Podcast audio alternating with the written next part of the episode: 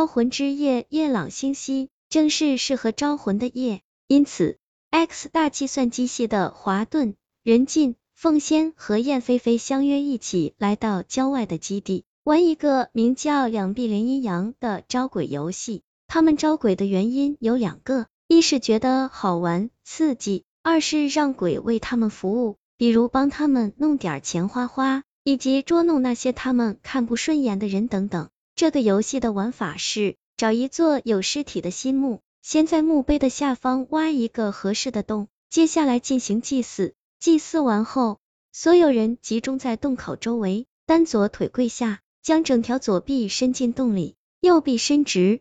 张开手掌，五指并拢，指向天空，接收天地正气，以打通阴阳之门，然后诚心祈祷，将鬼魂唤出来。就是这座，我都打听清楚了。新墓有诗，华顿说，那就挖洞吧。任进一声令下，大家在墓碑前开始卖力的挖起洞来。洞的大小只需能容下四条手臂就成了。四个人齐心协力，很快就将洞挖好了。接着，他们摆好香烛、果品等祭品，诚心诚意的进行了一番祭祀。然后，他们走到挖好的洞前，单膝跪下，将左手伸进洞里，右臂伸直，手掌张开，五指并拢，指向天空，齐声祈祷起来。左臂通地狱，右臂往人间。墓主若有灵，请听我召唤；若肯为我劳，拉你上人间。四个人祈祷了十分钟左右。胆子比较小的燕飞飞突然尖叫道：“有东西咬我！”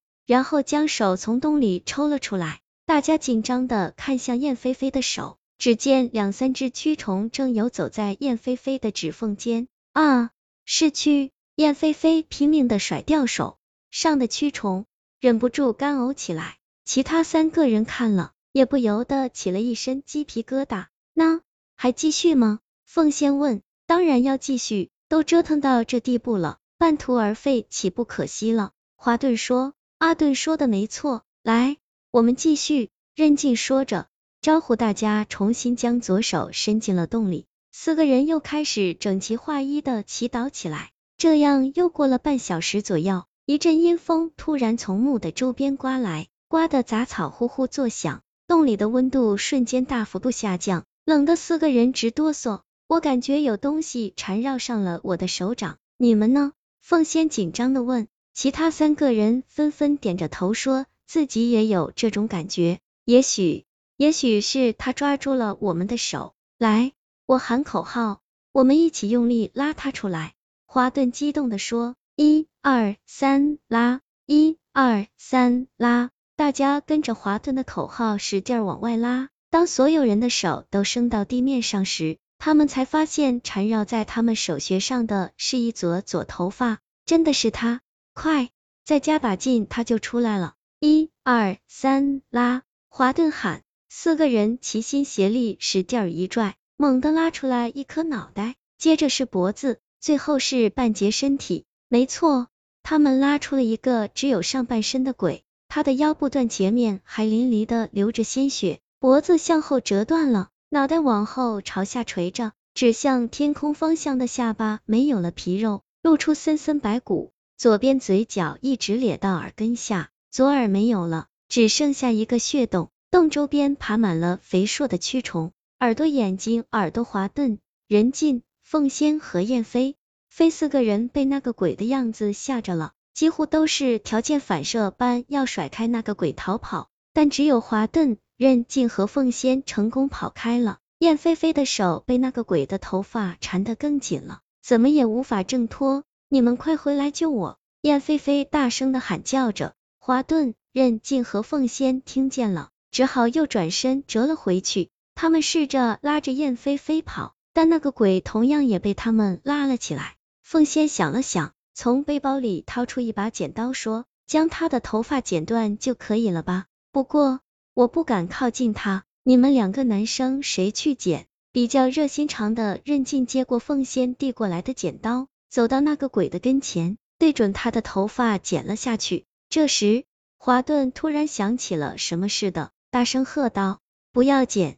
可已经迟了。只听咔嚓一声，那个鬼的头发被剪断了。这时，诡异的一幕发生了，他那被断剪的头发竟然鼓鼓的流出鲜红的血液，落在地上蜿蜒成一条条小蛇，慢慢的向四周扩散着。糟了，我们本来就是要招他上来的，可现在却想逃离他，甚至不惜伤害他，他会生气的，他一旦生气，后果将不堪设想啊！华顿惊恐的说，仿佛是为了回应华顿的话似的。那个鬼发飙了，他那颗倒长着的头像钟摆一样，急速的左右摆动起来。随着他的摆动，他那本来被剪短的头发疯狂的长了起来，头发越长越长，一直长到燕飞飞的脚下，然后从燕飞飞的脚底板钻了进去。啊，疼死我了！燕飞飞惨叫着倒在地上，滚来滚去。可是他越是滚动，那个鬼的。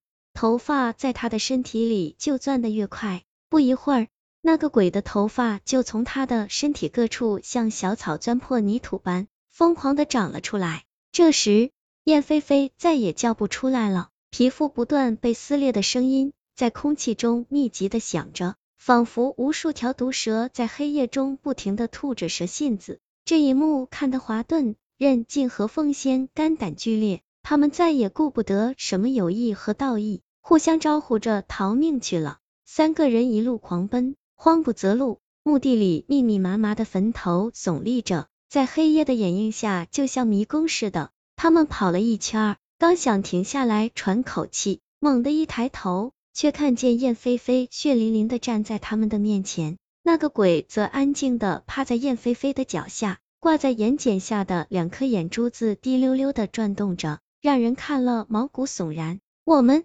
遇上鬼打墙了！凤仙惊呼，他们三个人紧紧的靠在一起，惊恐万状的步步后退着。就在这时，燕飞飞的身体动了起来，她的动作十分僵硬，就像一个被操控着的木偶。华顿他们后退一步，燕飞飞就朝他们机械地前进一步。就这样走了几步后，燕飞飞一边走一边缓慢的拾起手到左耳边，猛地扯下左耳丢到凤仙的面前。接着，他的手又缓慢的伸到眼睛下方，抠出自己的一只眼珠子丢过去，最后又如法炮制，将右耳也扯下来丢到凤仙的面前。做完这些动作后，燕飞飞才像被施了定身法似的，如雕塑般一动不动的杵在了地上。菲菲，凤仙撕心裂肺的哭了起来。这个鬼操控菲菲自残是为了吓我们呀！我们一受惊吓，阳气就会外泄。